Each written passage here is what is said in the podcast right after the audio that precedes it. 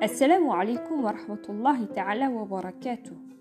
Bienvenue à toutes et à tous.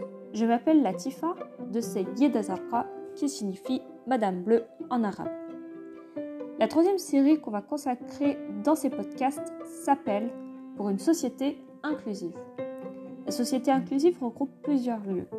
Nous avons des écoles, des entreprises, nous avons également des lieux de culte comme les mosquées, les églises, les temples, les synagogues, des lieux de savoir comme le théâtre, les concerts, les musées, ou encore des transports, des transports en commun comme les bus, les tramways, les métros, euh, les aéroports, les gares ferroviaires les gares routières, et des espaces euh, commerciaux, donc les centres commerciaux entre autres.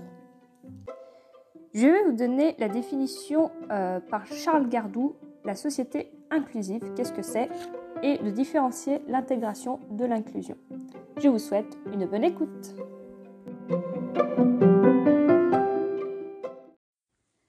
Qu'est-ce qui différencie l'intégration de l'inclusion? Selon Charles Gardou, anthropologue, dans une interview du magazine Fairface numéro 716 paru en février 2013, Intégrer consiste à faire entrer un élément extérieur dans un ensemble, à l'incorporer. Cet élément extérieur est appelé à s'ajuster au système préexistant. Ainsi, dans l'intégration, ce qui prime est l'adaptation de la personne. Si elle espère s'intégrer, elle doit se transformer, se normaliser, s'adapter ou se réadapter. Par contraste, une organisation sociale est inclusive lorsqu'elle module son fonctionnement se flexibilise pour offrir un chez-soi pour tous, sans toutefois neutraliser les besoins, désirs ou destins singuliers. Dans une intégration, un groupe atypique est dans, une zone qui, appartient au groupe typique. Il est intégré à la, à la société typique, mais il doit s'adapter euh, à ce que propose une société typique. Donc là, je peux comparer un groupe atypique, donc les neuroatypiques, un groupe typique, les neurotypiques. Donc les neurotypiques n'ont pas d'aménagement proposé aux neuroatypiques. Donc du coup, ils doivent s'adapter à ce que propose euh, le modèle social. Donc euh, comme, je, comme je vous ai cité, donc ils doivent s'adapter, se normaliser. Donc en fait, les neuroatypiques doivent agir comme les neurotypiques en, euh, en travaillant, en étudiant euh, de façon euh, égale en fait. Tandis que dans l'inclusion, on est dans une zone où tout est mélangé.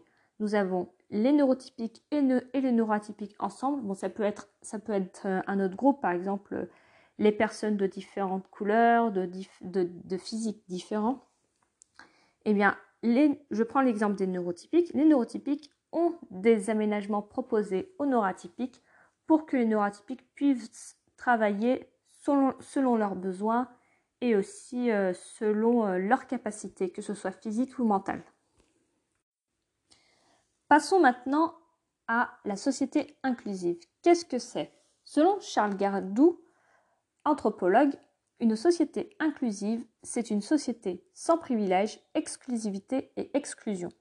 Chacun d'entre nous est héritier de ce que la société a de meilleur et de plus noble.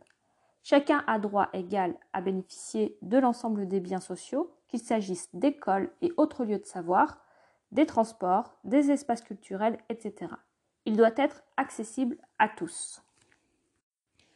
À travers les podcasts euh, consacrés à la série sur la société inclusive, euh, j'apporterai quelques, approfondissements sur ce sujet. Et euh, donc là, dans, le premier podcast, c'est plutôt général.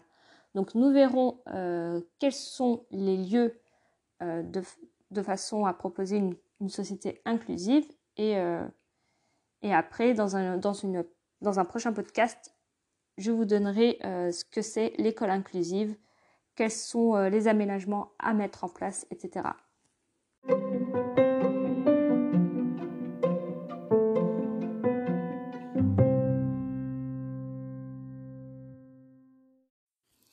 Quels sont les lieux à aménager pour construire une société plus inclusive? Nous avons plusieurs lieux. Tout d'abord, nous avons les entreprises, donc que ce soit en milieu ordinaire ou en milieu protégé. Donc en milieu protégé, ça s'appelle l'ESAD pour une, un établissement de services d'aide par le travail. Nous avons l'aéroport, les centres médicaux, donc les hôpitaux, les cliniques, les magasins, hypermarchés, supermarchés, les centres commerciaux, entre autres, les écoles, tout ce qui est euh, école maternelle, école élémentaire, collège, lycée, université ou euh, d'autres lieux, hein, les écoles de commerce par exemple, les médiathèques, les bibliothèques, la structure de la petite enfance. Donc nous avons euh, des micro-crèches, des crèches, des, des réseaux d'assistants maternels, les stades, stade de foot, stade de rugby, stade pour des, pistes d'athlétisme, les piscines, les aires de jeu, le cinéma, le théâtre, dans la rue. Et oui, dans la rue, on peut aménager plusieurs espaces, donc euh, des espaces accessibles à tout le monde. Et enfin, les maisons. On ne pense, pense pas euh, souvent à la maison, mais il y a des espaces qu'on peut aménager pour, euh, pour notre enfant qui, qui, est autiste, pour notre enfant qui est euh, hyperactif, etc. etc. Je vais euh, d'abord intéresser à l'aéroport. L'aéroport, c'est un lieu où il y a plusieurs euh, sensibilités à, confronter. Donc, ce qu'il faut, c'est de proposer des espaces et des kits sensoriels pour rassurer les voyageurs hypersensibles et diminuer l'anxiété liée au voyage.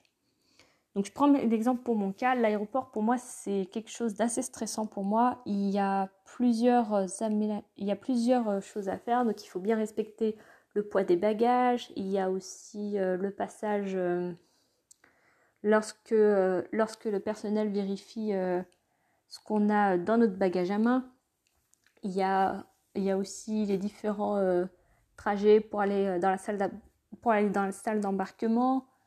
Euh, et, aussi des, euh, longues euh, attentes pour accéder à l'avion. Donc il y a plusieurs choses assez compliquées et assez gérées. Donc il propose ça. Ensuite, dans les magasins, donc que ce soit hypermarché ou supermarché, c'est de proposer aux personnes autistes des plages horaires plus calmes pour faire leurs courses. C'est déjà un bon début. Donc ils ont pris donc je prends l'exemple des magasins U. Donc ils ont fait euh, des aménagements euh, pour les personnes euh, autistes pour qu'ils puissent faire leurs courses tranquillement, sans, sans environnement perturbant. Et ça, c'est un bon début pour le magasin U. Concernant l'école, il faut adapter la salle, de, la salle de classe et pratiquer la différenciation pédagogique pour faciliter les apprentissages pour tous les profils d'apprenants. Dans le prochain podcast, Inch'Allah, je vais, euh, je vais vous expliquer euh, l'école inclusive, quels sont euh, les aménagements proposés donc de façon plus précise. Ensuite, nous avons la structure de la petite enfance. Donc, il faut sensibiliser à la différence dès le plus jeune âge, donc plutôt les informer. Plutôt un enfant est confronté à la différence, plus facilement il pourra la considérer comme partie intégrante de la société. Concernant les entreprises, je pourrais euh, proposer euh, plusieurs aménagements. Par exemple, si, le salarié euh, a les difficultés à travailler de façon, convenable ou si, s'il a du mal à, se concentrer, si, s'il s'agite beaucoup, il peut se mettre dans un endroit calme pour se ressourcer et, et pour qu'il puisse reprendre tranquillement.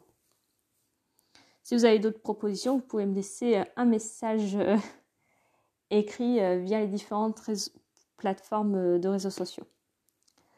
Ensuite, nous avons des aires de jeu, donc proposer des balançoires adaptés aux enfants avec un handicap moteur et des jardins thérapeutiques sensoriels ouverts à tous. Concernant les piscines, donc prévoir des zones de baignade avec une eau plus chaude en prenant, en compte les sensibilités thermiques spécifiques de certaines personnes. Donc quand on va à la piscine, quand on rentre dedans, même après avoir pris euh, une douche obligatoire, l'eau est déjà froide, donc euh, c'est un peu, euh, C'est un peu perturbant au début, mais après, après tant qu'on y est dans la piscine, ben voilà, on s'y fait quoi. Pour le cinéma, donc il faut proposer des sensory bags pour faciliter le bien-être des personnes ayant euh, des besoins sensoriels spécifiques. Mais aussi dans le cinéma, donc proposer des séances plutôt le matin. Après, c'est ça, après c'est euh, pas courant euh, dans certaines villes. Maintenant, maintenant à Berrieux, on a le dispositif cinéma différence, donc, donc il faudrait demander dans une association Famille pour tous. Donc ils proposent ça et c'est à des dates précises en fait.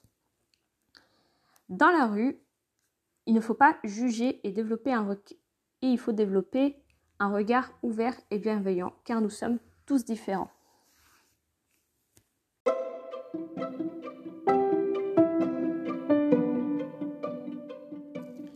Merci à toutes et à tous d'avoir écouté ce podcast jusqu'au bout. Si vous avez des choses à ajouter, vous pouvez me laisser un message écrit via Instagram ou Facebook. Vous pouvez aussi partager ce podcast auprès de vos contacts sur Instagram, Facebook, WhatsApp, Snapchat ou euh, tout autre euh, réseau social. Dans le prochain épisode de la série Pour une société inclusive, on parlera de l'école inclusive, quels sont les aménagements à proposer de façon plus précise pour que chaque élève puisse apprendre à son rythme. Je vous souhaite une bonne journée ou une bonne soirée, mes petits cœurs bleus. Assalamu alaikum